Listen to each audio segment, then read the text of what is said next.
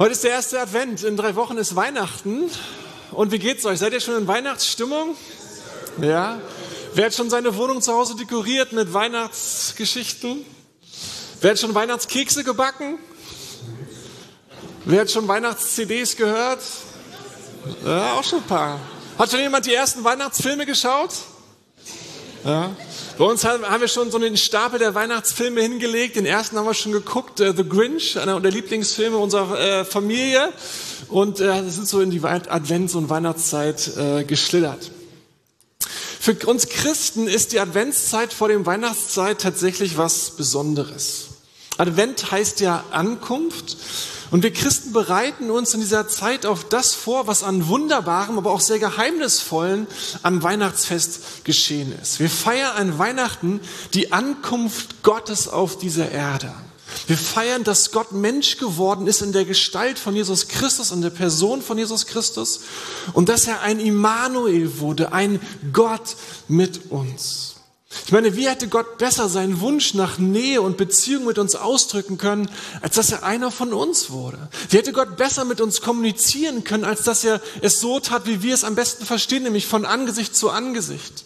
Wie hätte Gott uns besser seine Liebe zeigen können, als dass er zu uns kam und unter uns Menschen geliebt hat wie es seinesgleichen sucht und er sein Leben in Liebe hingegeben hat, um uns zu gewinnen. Um dieses Wunder der Menschwerdung oder der Inkarnation Christi, der Fleischwerdung Gottes, darum dreht es sich an Weihnachten und das feiern wir.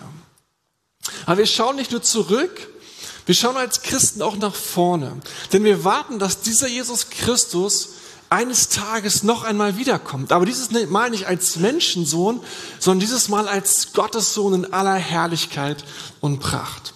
Und darüber möchte ich heute sprechen, dass Gott, dass Jesus eines Tages wiederkommt und Rüdiger dann in zwei Wochen nochmal aufgreifen wird, dass er schon gekommen ist als Menschensohn und er wird uns dann so auf Weihnachten einstimmen. Ich habe eine Frage an dich. Wenn du so an Jesus denkst, wenn du so mit Jesus redest, wie stellst du dir ihn vor? Wenn du betest, wen hast du da vor Augen? Johannes, einer der allerengsten Freunde von Jesus, hatte einige Jahre nachdem Jesus äh, in den Himmel emporgefahren ist, eine Vision von Jesus. Jesus begegnet ihm in einer Vision, so in einer geistlichen Schau und sagt dann, dass Johannes alles aufschreiben soll, was er gesehen hat. Und das tut Johannes auch. Und daraus entsteht das letzte Buch der Bibel, die Offenbarung. Und in dieser Vision sieht Johannes auch Jesus. Und er versucht dann Jesus zu beschreiben, aber er gebraucht Bilder, weil er es kaum anders richtig ausdrücken kann.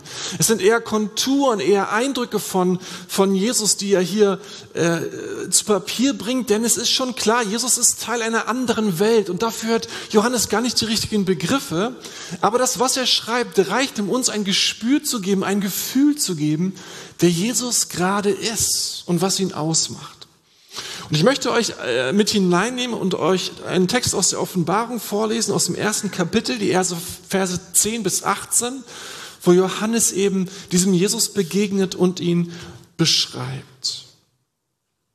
Da ist es folgendermaßen. Ich hörte hinter mir eine Stimme, die durchdringend wie eine Posaune klang und die mir befahl, schreib das, was du siehst, auf eine Schriftrolle und schicke sie an die sieben Gemeinden in den Städten Ephesus und Smyrna, Pergamon, Thyatira, Sardes, Philadelphia und Laodicea. Ich wandte mich um, weil ich sehen wollte, wessen Stimme es war, die ich hörte und wer mit mir redete. Da sah ich sieben goldene Leuchter. Und er wird später erklären, dass die sieben Leuchter für diese sieben Gemeinden stehen, an die er schreiben sollte. Und mitten unter den Leuchtern also im Zentrum der Gemeinde, sah, sah ich jemand, der aussah wie der Menschensohn. Er war mit einem Gewand bekleidet, das ihm bis an die Füße reichte und trug ein breites goldenes Band um die Brust. Das Haar auf seinem Kopf war weiß wie schneeweiße Wolle und seine Augen glichen lodernden Flammen. Seine Füße glänzten wie Golderz, das im Schmelzofen glüht, und seine Stimme klang wie das Tosen einer mächtigen Brandung. In seiner rechten Hand hielt er sieben Sterne und aus seinem Mund kam ein scharfes, beidseitig geschliffenes Schwert. Sein Gesicht leuchtete wie die Sonne in ihrem vollen Glanz. Bei seinem Anblick fiel ich wie tot vor seinen Füßen nieder. Doch er legte seine rechte Hand auf mich und sagte, du brauchst dich nicht zu fürchten. Ich bin der Erste und der Letzte und der Lebendige. Ich war tot, aber jetzt lebe ich in alle Ewigkeit und ich habe die Schlüssel zum Tod und zum Totenreich. Soweit, was Johannes hier sieht. Ich weiß nicht, wie du dir Jesus vorstellst, aber wenn ich mit ihm so rede, dann habe ich in der Regel doch als Mensch vor Augen. So wie ich mir ungefähr vorstelle, wie er vor 2000 Jahren ausgesehen hat. Glücklicherweise seit The Chosen weiß ich auch, wie er aussah und wie sein Lächeln so gewesen ist. Aber in meiner Vorstellung ist Jesus ungefähr so da, wie er damals war. Sehr nahbar, sehr menschlich, sehr zugewandt. Und das ist auch tatsächlich so, weil sein Wesen hat sich ja nicht verändert. Aber was ich nicht verpassen darf, und vielleicht trifft das auch auf dich zu. Jesus ist heute in der Welt Gottes so viel mehr als der freundliche Rabbi, der irgendwie durch Israel zieht und Gleichnis erzählt. Er ist auch so viel mehr als, als der Wunderheiler und Freund aller Außenseiter und Sünder. Jesus heute ist nämlich der intronisierte König dieser Welt. Jesus ist so viel mehr als das Baby, was auf diese Welt kam und von Maria geboren wurde, schwach und arm, direkt als Flüchtling unterwegs. Er ist so viel mehr als der, der vor einem menschlichen Gericht verurteilt wird. Er ist so viel mehr als der, der erbärmlich aussieht, als er da am Kreuz hängt, nackt und pein und geschlagen. Oder um es in biblischen Worten zu sagen, wie ein Lamm, das sich nicht wehrt, als es zur Schlachtbank geführt wird. All das ist passiert. All das war so. Zu unserem großen Glück. Aber heute, jetzt, in unserer Realität, ist er der eingesetzte Weltenherr. Jesus ist der Kyrios. Jesus ist heute in göttlicher Pracht und Herrlichkeit. Er, er regiert die unsichtbaren Herrscharen der Engel. Er regiert diese Welt. Das ist Jesus heute. Johannes kann sein Äußeres kaum beschreiben. Man merkt ja, wie er um Worte ringt. Sein Haar glänzt wie schneeweiße Wolle. Sein Gesicht strahlt wie die Sonne. Seine Stimme wie das Tosen der Brandung. Seine Worte sind wie ein scharfes, zweischneidiges Schwert. Als Johannes diese Vision von Jesus sieht, da fällt er einfach wie tot um. Er fällt direkt wie tot um vor seine Füße, weil er spürt, dieser Jesus ist eine ganz andere Kategorie. Vor diesem Jesus kann ich überhaupt nicht bestehen. Wer bin ich als Mensch mit diesem riesigen Wesen? Aber was Jesus macht, ist auch so unglaublich cool und so typisch Jesus. Er beugt sich nieder nimmt seine Rechte, klopft bei Johannes an und sagt ihm, ey, du brauchst dich nicht zu fürchten. Hab keine Angst vor mir. Ich bin der Erste und der Letzte und der Lebendige. Ich war tot, aber jetzt lebe ich in alle Ewigkeit und ich habe die Schlüssel zum Tod und zum Totenreich. Jesus erinnert noch einmal den Johannes, dass er tot gewesen ist, aber dass der Tod ihn nicht halten konnte.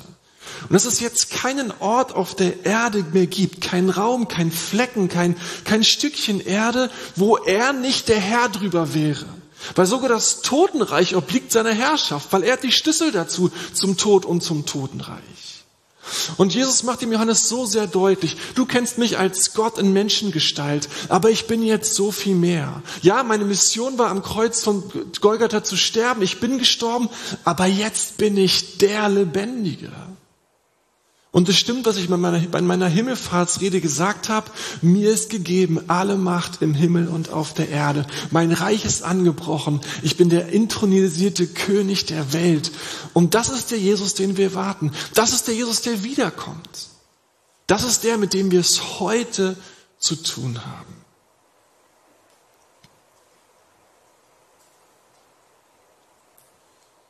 Kommen wir als nächstes zu der Frage, die viele von uns interessiert. Ja, wann kommt er denn jetzt wieder?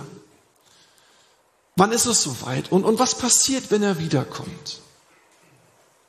Im letzten Kapitel der Bibel, in der Offenbarung 22, da sagt er im vorletzten Vers zu Johannes, sagt Jesus, ich komme bald.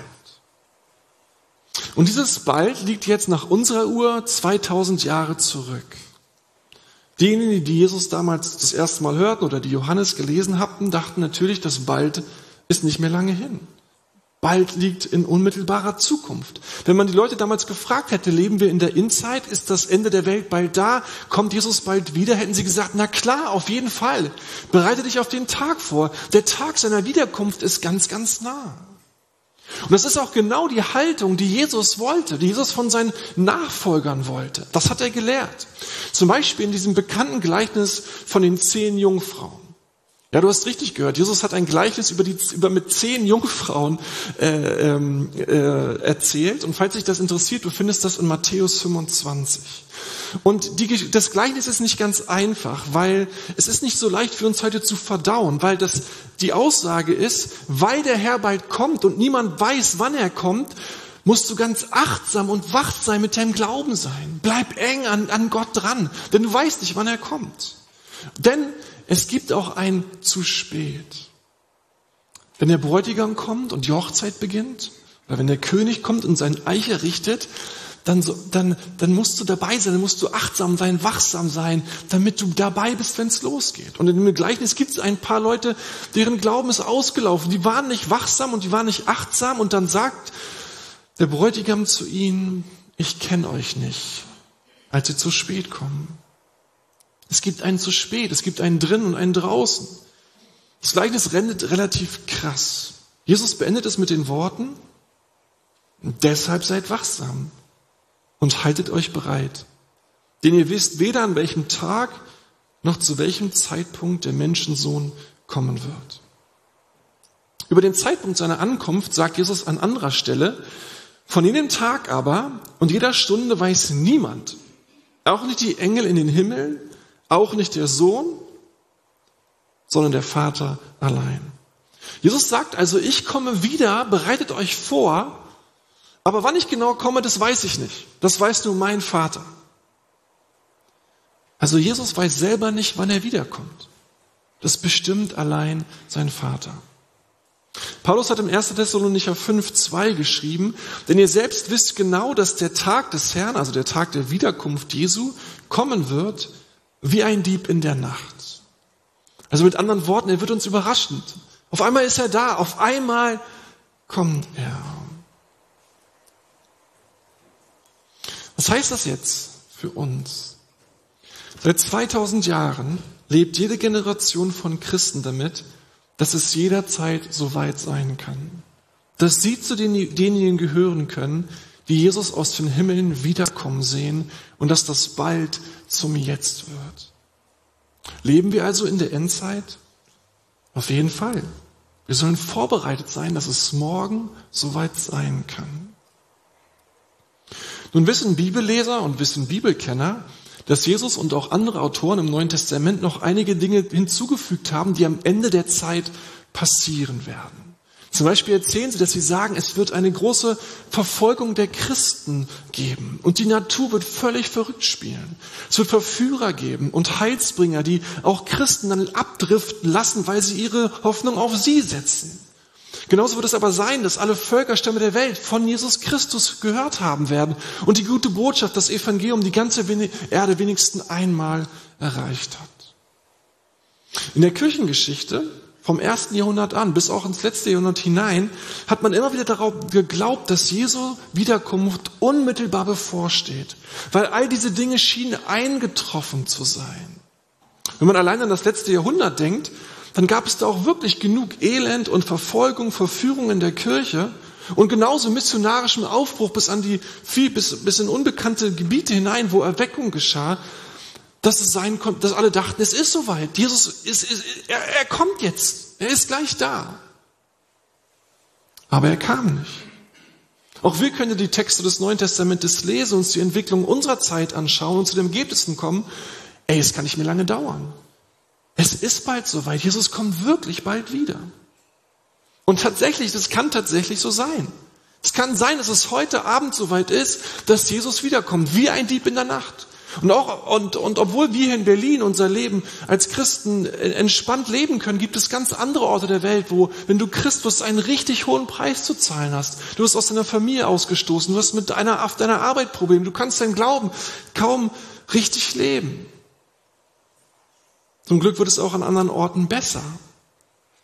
Aber es, es ist alles möglich, was im Neuen Testament passiert ist, dass es soweit ist.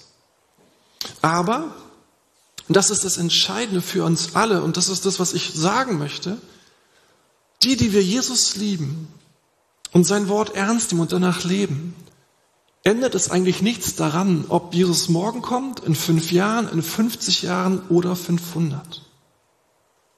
Denn wir leben, zu was wir berufen sind und zu was wir Gott beauftragt, oder zu was er uns beauftragt hat, egal wann er kommt. Selbst wenn er morgen kommt, leben wir heute immer noch das, zu was er uns beauftragt hat, was wir tun sollen und, und was unser Leben als Christ ausmacht. Sollen und dürfen wir in enger Beziehung mit Jesus leben, leben wir unseren Glauben ernst und, und gestalten unsere Beziehung mit Jesus. Versuchen wir mit jedem, jeder Mann und jeder Frau versöhnt zu leben, laden Menschen ein, in die, in Gott kennenzulernen und, und ihm zu begegnen und leben wir das, was wir verstanden haben, was Gott von uns möchte. Und weil das so ist, brauchen wir auch nicht ständig drüber nachdenken oder uns große Gedanken drüber machen. Es ist auch noch nicht mal unsere Aufgabe oder unser Auftrag, drüber nachzudenken, wie lange die Uhr dieser Welt noch läuft. Und deswegen möchte ich dich auch ein bisschen einfach sagen, entspann dich, weil im Moment gibt es wieder ganz viele Leute, die sagen, es ist unmittelbar bevor und dieser ganze Spirit hat, gefällt mir nicht, weil er so angstgetränkt ist. Wenn nicht einmal Jesus weiß, wann er kommt, dann sollten wir es auch nicht, können wir es auch nicht wissen. Dann lassen wir es ihm, wann er kommt und konzentrieren wir uns auf das zu leben, was Gott uns gesagt hat, was wir leben sollen, was Jesus uns gelehrt hat, was uns ausmachen soll. Du und ich, wir brauchen uns nur dann vor seiner Wiederkunft fürchten, wenn wir mit Jesus selber nicht klar sind. Wenn wir mit ihm spielen, wenn wir so im, im Grauen bleiben oder mit Sünde spielen, nicht umkehren wollen, wenn wir nicht bereit sind, die Maßstäbe Gottes anzuerkennen und, und meinen, wir könnten selber unser Ding drehen, dann haben wir ein fettes Problem. Dann müssen wir die Wiederkunft auch fürchten. Und deswegen würde ich dir tatsächlich auch sagen wollen, ey, wenn es Dinge gibt, die du zu klären hast, dann tu es. Weil es morgen tatsächlich zu spät sein könnte, wenn Jesus morgen wiederkommt. Wenn du heute eine Entscheidung für Jesus treffen kannst, ey, dann triff sie auch heute. Wenn du Dinge zu klären hast, zu vergeben, dich zu versöhnen, Menschen zu segnen oder, oder eine Einladung auszusprechen, ey, dann tu es, weil der Herr ist nah. Er kommt bald. Es kann heute Abend sein.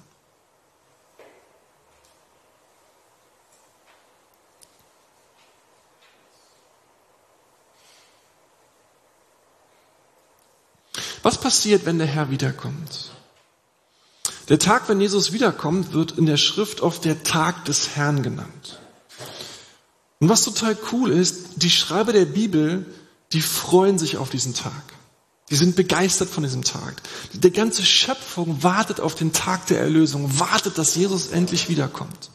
Und ich möchte euch das Allerwichtigste und das Allerklarste sagen, was die Schrift dazu sagt, was wir wissen müssen.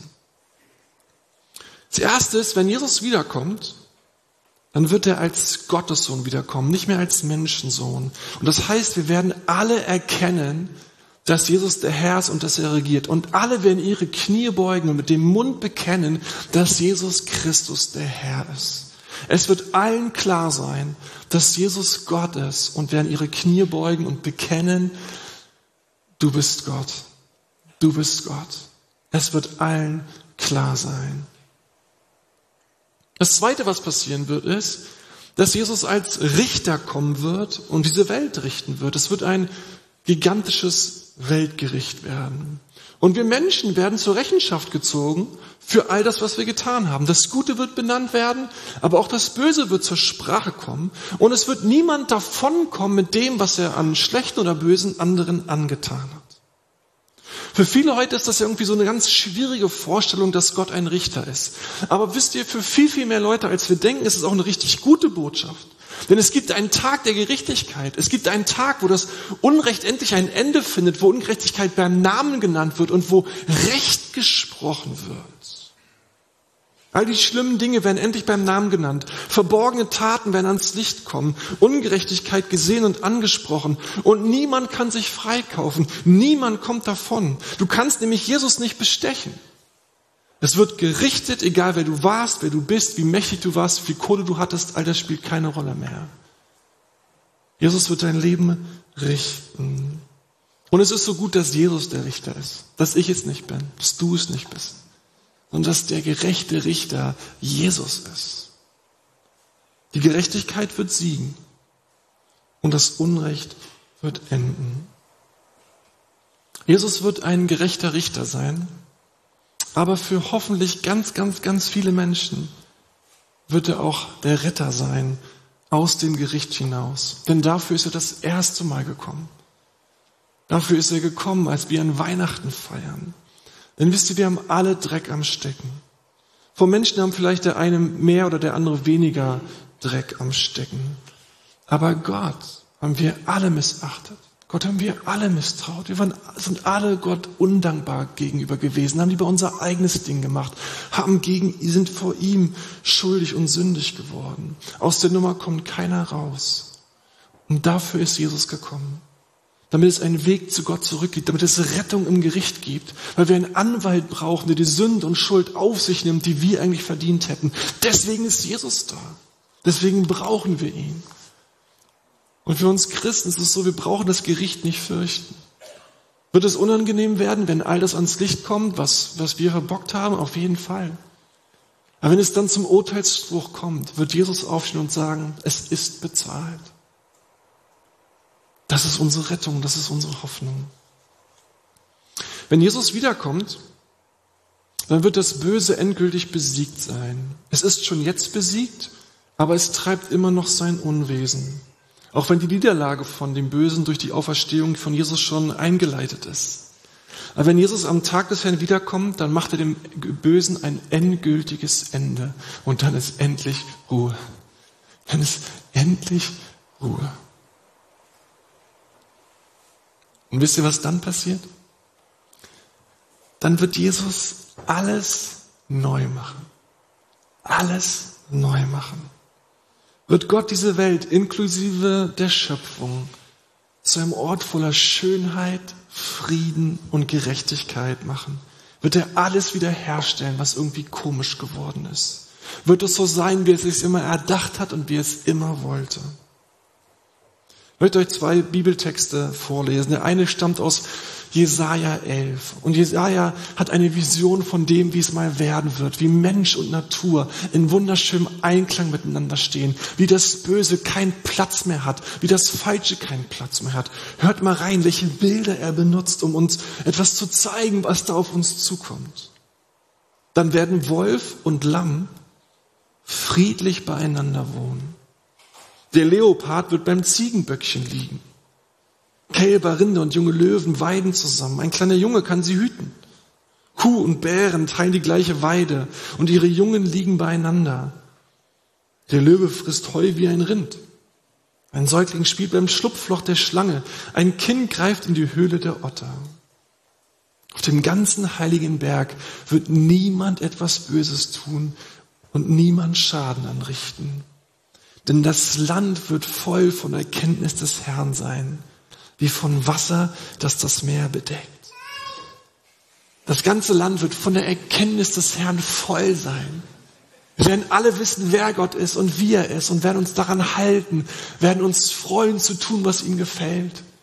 Und nichts, aber auch gar nichts wird unsere Liebe korrumpieren. Wir werden in Einklang mit der Schöpfung leben. Johannes schreibt es in Offenbarung 21 so. Dann sah ich einen neuen Himmel und eine neue Erde. Denn der vorige Himmel und die vorherige Erde waren vergangen und auch das Meer war nicht mehr da. Ich sah, wie die Stadt Gottes, das neue Jerusalem, von Gott auf, aus dem Himmel herabkam, festlich geschmückt wie eine Braut an ihrem Hochzeitstag. Eine gewaltige Stimme hörte ich vom Thron her rufen, hier wird Gott mitten unter den Menschen sein. Er wird bei ihnen wohnen und sie werden sein Volk sein. Ja, von nun an wird Gott selbst in ihrer Mitte leben. Er wird alle ihre Tränen trocknen. Und der Tod wird keine Macht mehr haben. Leid und Klage und Schmerzen wird es nie wieder geben. Denn was einmal war, ist für immer vorbei. Ihr Lieben, wir gehen einer wunderschönen Zukunft entgegen. Es ist keine Utopie, es ist kein Wunschdenken. Für uns Christen ist das reale Zukunftsperspektive, auf die wir zugehen, die kommt. Gott wird alle unsere Tränen trocknen, alle unsere Wunden verheilen. Der Tod wird keine Macht mehr haben, es wird kein Leid mehr geben, keine Klage geben, keine Schmerzen mehr geben. Das ist der Tag des Herrn, wenn er wiederkommt. Auf diesen Tag warten wir, danach sehen wir uns, darauf bereiten wir uns vor. Und auf diesen Tag freuen wir uns von Herzen.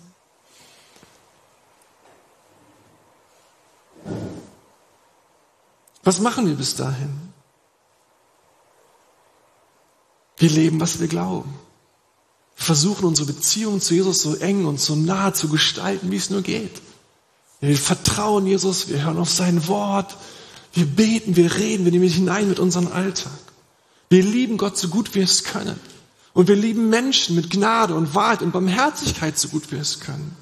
Und wir laden Menschen zu diesem König ein, zu dieser Lebensperspektive, dass sie in der Ewigkeit dabei sind, dass wir im Hochzeitsfest dabei sind.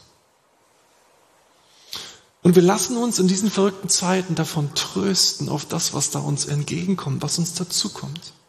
Diese Texte aus der Offenbarung, die hat Johannes geschrieben, die hat Gott ihm in einer Zeit gezeigt, wo die junge Kirche massiv unter Druck war. Es gab Verfolgung, es gab Schmerz, es war anstrengend. Christian hatte einen echt hohen Preis. Leute saßen im Knast, im Gefängnis, mussten sich verantworten, wurden ausgegrenzt. Und mitten in diese verfolgte junge Kirche hinein schreit ihnen das Johannes und möchte sie trösten. Jesus ist der Lebendige. Jesus sitzt auf dem Thron. Haltet durch. Was da kommt, wird großartig sein. Es ist es wert. Gebt nicht auf. Und weißt du, wenn du manchmal die Nachrichten guckst und denkst, wo soll das alles enden? Wenn du von Menschen mitbekommst, die so viel Böses erleiden, wenn dein eigenes Leben von Ungerechtigkeit gezeichnet ist, Hey, dann warte auf den Tag des Herrn und freu dich, was da kommt. Freu dich auf deine eigene Zukunft, denn sie wird noch mal ganz anders sein. Gott wird eines Tages wiederkommen und das Blatt wenden. Und er wird der Kyrios sein. Und schon heute ist er der Lebendige. Schon heute ist ihm alle Macht gegeben, Himmel und auf der Erde. Schon jetzt passiert er nur von dem, was er auch weiß. Und er ist mittendrin, weil er auch der Immanuel ist. Wir feiern Advent. Wir feiern, dass Jesus gekommen ist, Immanuel. Wir warten auch auf das, was noch kommt, aus der Zukunft uns entgegen, dem wir entgegengehen. Wir feiern, dass da eine Welt auf uns wartet, die, die alles in uns erblassen wird, was wir bisher erlebt haben. Wir freuen uns, dass unserem Glauben endlich einschauen wird. Amen. Ich bete und dann wollen wir diesen Jesus anbeten. Jesus ist so ein Geschenk, dass wir mit so einer Perspektive leben dürfen. So ein Geschenk, dass wir wissen, das Beste kommt noch, das Beste steht noch aus. Jesus, manchmal, da, da macht uns das Böse an, da, da kämpfen mit der Ungerechtigkeit, da möchten wir am liebsten ausrasten, was alles auf dieser Welt passiert und, und, und womit wir kaum umgehen können, weil wir es auch nicht verstehen. Aber danke, dass du eines Tages Recht sprechen wirst und dass alles ans Licht kommen wird und dass nicht die Stärkeren gewinnen, nicht die Mächtigen gewinnen, sondern dass du Gerechtigkeit bringst. Und wir wollen unser Herz einklinken, uns innerlich schauen auf das, was uns erwartet und aushalten und ausharren und beten und flehen und Menschen einladen, dass dieser König kommt dass es wunderbar werden wird. Danke, dass du der Lebendige bist, dass du schon heute Herzen tröstest, Menschen wiederherstellst, schon heute Menschen zu dir rufst in dein Reich. Also wir warten auf dich, wir hoffen auf dich. Aber vor allen Dingen freuen wir uns auch auf dich. Lass uns aufstehen. Freue dich, Welt.